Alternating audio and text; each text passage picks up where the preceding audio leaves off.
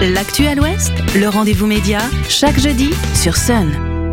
Bonjour à toutes et à tous, bienvenue dans ce nouveau rendez-vous média. Aujourd'hui, place, comme chaque premier jeudi du mois, à nos partenaires du site d'investigation locale Médiacité Nantes qui publie ce jour le troisième volet d'une série consacrée aux petites mains de la justice.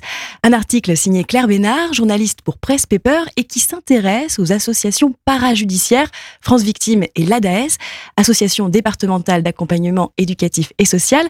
Ce sont deux associations qui, comme le montre le papier, sont nécessaires à la lutte contre les violences conjugales et à l'accompagnement des victimes.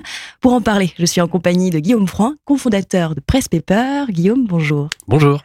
Alors c'est la troisième fois que Presse Paper collabore avec Médiacité euh, Nantes pour mettre en lumière les petites mains de la justice.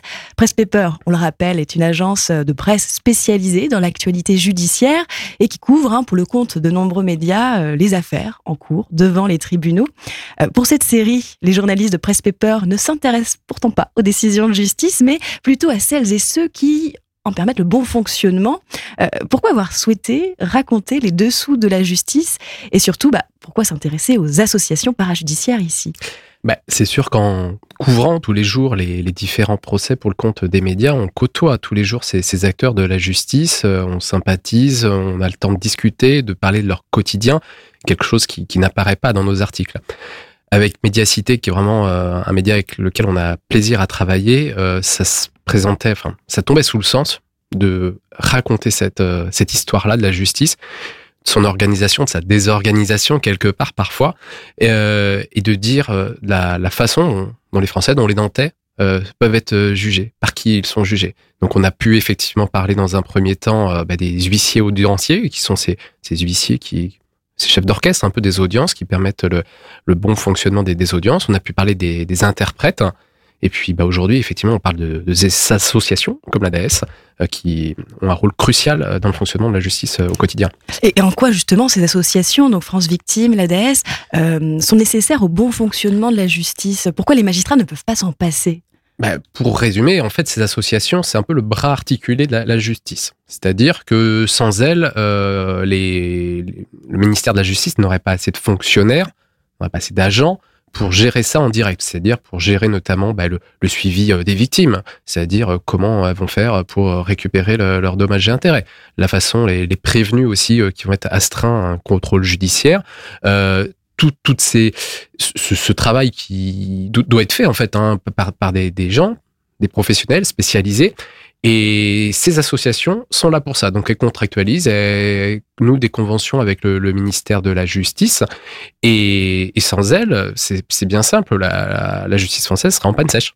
Elle ne fonctionnerait pas. Et donc l'existence de ces euh, associations, est-ce que ça ne traduit pas en creux un dysfonctionnement, euh, une faiblesse peut-être de la justice dans sa capacité à accompagner euh, les victimes? Parce que là, on parle de mmh. violence conjugale. Ben, c'est sûr que on pourrait se dire tout pourrait être internalisé dans le ministère de la Justice. Mais quand on voit que le ministère de la Justice a déjà du mal à recruter euh, des magistrats, a du mal à recruter des greffiers pour assurer son pouvoir régalien, euh, ces, associations-là sont, et demeurent indispensables.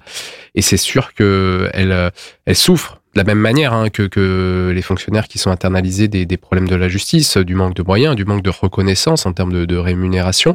Euh, elles souffrent aussi de la, surcharge de travail, puisqu'effectivement, comme il y a trop peu de magistrats, trop peu de greffiers, euh, forcément les audiences sont surchargées.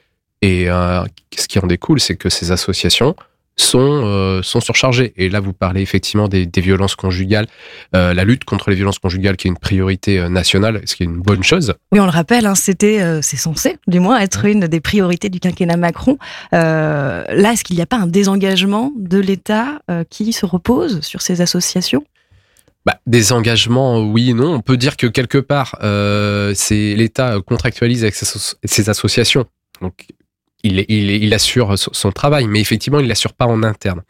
Euh, ce qu'il faudrait, c'est que pour que cette lutte contre les violences conjugales soit vraiment prise euh, au sérieux et avec les moyens euh, qui s'entendent, bah, il faudrait accorder à ces associations les, moyens dont elles, ont besoin, que ça soit, donc on le disait, en termes de rémunération, en termes de personnel et, de temps aussi pour assurer le suivi de toutes ces personnes-là. Oui, l'enquête de Claire Bénard le, montre bien. Les, plaintes pour, euh, pour violence conjugale ont, pratiquement été multipliées par trois euh, à Nantes. Donc la charge augmente pour ces associations, mais en parallèle, effectivement, bah, les moyens ne suivent pas. C'est ça, les, moyens ne suivent pas, euh, mais, mais comme tout, hein, j'ai envie de dire dans la, justice française, on joue un peu petit bras, on pense, on travaille, les, gens qui sont dans la justice travaillent avec passion en fait tous c'est leur point commun leur dénominateur commun en fait euh, ils ont ça euh, qui est chevillé au corps donc euh, ils acceptent des charges de travail qui, sont folles mais à quel prix bah ça on peut on peut se poser la question quoi c'est-à-dire que bah, ces magistrats, ces greffiers, ces, associations parajudiciaires tirent un peu sur, sur la ficelle, sur la corde, jusqu'à jusqu'à la rupture parfois. Quoi. Un épuisement, comme, comme le montre le papier, effectivement. Comment faire pour permettre justement à, ces à ces associations pardon, de bien poursuivre leur travail Alors moi, je trouve qu'il n'y a pas de secret, hein, c'est l'argent. c'est simple, c'est les moyens. quand on veut effectivement, quand on est politique, on détermine une priorité politique je pense que les, paroles ne suffisent pas. À un moment, euh, il faut mettre l'argent sur la table euh, et pas seulement compter sur la bonne volonté, sur euh, le, professionnalisme de ces personnes-là. et donc, si on si on décide pas politiquement, et même nous en tant que citoyens, si on n'accepte pas de payer davantage d'impôts pour en fait pouvoir payer ses fonctionnaires, pour pouvoir payer ses agents, pour pouvoir payer ses salariés d'associations, si on rechigne à payer nos, impôts pour ça, bah effectivement, quelque part, on a le service public qu'on mérite. Bah merci pour euh, ces précisions, euh, Guillaume Franc. Donc, on le rappelle, l'enquête signée Claire Bénard consacrée aux associations parajudiciaires est à découvrir aujourd'hui sur le site Médiacité Nantes. Le rendez-vous média, en podcast et en vidéo sur myson et le sonunique.com.